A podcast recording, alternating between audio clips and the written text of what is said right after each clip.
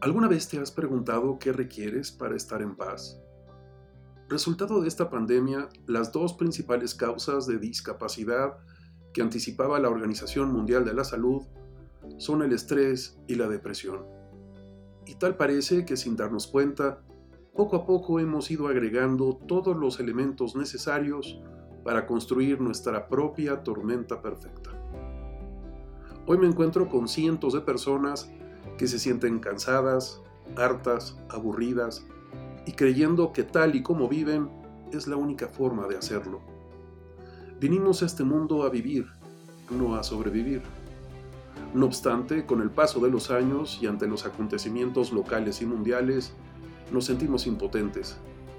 Despiertas todos los días y de manera inmediata aparecen decenas de pensamientos que disparan emociones y atrapados, gobernados y dominados por ellos, comenzamos nuestro día. Es materialmente como si te subieras a la montaña rusa desde las 7 de la mañana y te bajaras a las 11 de la noche. Exhausto, rendido, fundido y pensando que fue un día más, cuando en realidad es un día menos. Y cuando reflexionamos, creemos que cuando haga, logre o tenga, entonces podré estar en paz no acabamos de entender que es precisamente al revés. Requiero ponerme en paz para poder hacer, lograr y tener. Más de una persona me lo ha dicho. Pues suena súper bien, pero ¿cómo puedo hacerlo? En otros episodios te compartí el concepto del regalo más grande que te puedes hacer y es gratuito. Lo llamamos awareness, un auténtico despertar de conciencia. Es una conciencia con propósito, intencionada tengo la intención y la atención plena para darme cuenta. Abre los ojos en la mañana y prende el switch del darte cuenta. ¿Darme cuenta de qué? De todo lo que puedas. Agradece que estás vivo, sano, completo.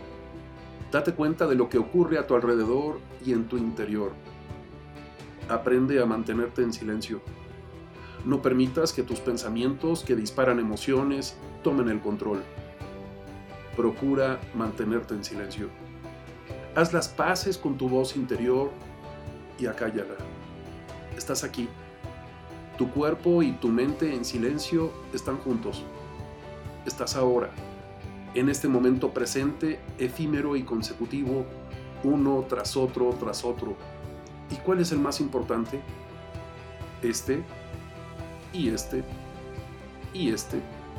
Es una secuencia interminable. El presente es el momento más importante de tu vida, el momento más importante de mi vida. Toda decisión, toda acción ocurre en tiempo presente. Así que consciente de ello, date permiso de vivirlo. Ponerme en silencio, siendo capaz de parar esta voz interior, me permite accesar a un estado mental de paz. Ponle atención a tu respiración Ponte en silencio. Date permiso de estar contigo unos minutos, sin que nada te distraiga. Te pregunto, ¿estar en paz es un lugar al que hay que aprender a llegar o es un lugar al que hay que aprender a regresar? Todos los días en la mañana tienes la inmensa oportunidad de estar en silencio, de estar en paz. Cualquier estímulo externo o pensamiento interno, si tú les das permiso, pueden distraerte y sacarte de esa paz. Hazlo cuando tú decidas hacerlo y no cuando aparezcan. Estoy en silencio, en paz, aquí y ahora, dándome cuenta. Y todo lo anterior me permite parar y hacerme cargo para poder resolver lo que se me presente. Una cosa a la vez. No pretendas ser plurifuncional y realizar cinco cosas al mismo tiempo. Una a una empiezo mi día estando en paz. Y cuando algo ocurre y decido prestarle atención, lo hago con pleno conocimiento de causa. Paro, me hago cargo y lo resuelvo. Vuelvo a ponerme en paz. Y ocurre algo más, vuelvo a parar, me hago cargo, lo resuelvo y vuelvo a ponerme en paz. ¿Cuántas veces?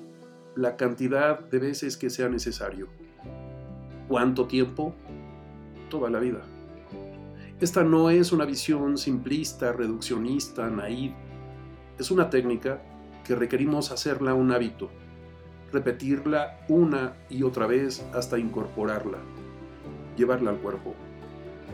Date permiso de ponerte en silencio, de parar esa voz una y otra vez, volver a esa paz interior. No obstante, ya conocemos el camino para volver a ella una y otra vez. Para. No des rienda suelta a cientos, miles de pensamientos recurrentes que nos acompañan todo el día y que se convierten en angustia, en ansiedad, que somatizamos y generan estrés para luego desencadenar estados de depresión. Sé capaz de darte cuenta, parar, hazte cargo. Monitorea lo que sientes, lo que piensas. Aprende a fluir y soltar.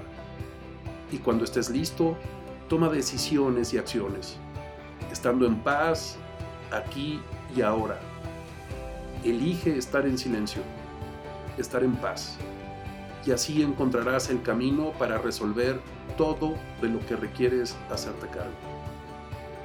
Espero que esto te lleve a la reflexión ya sabes, me puedes localizar en www.santiagobeorregui.com o en www.institutovitral.com. Hasta la próxima.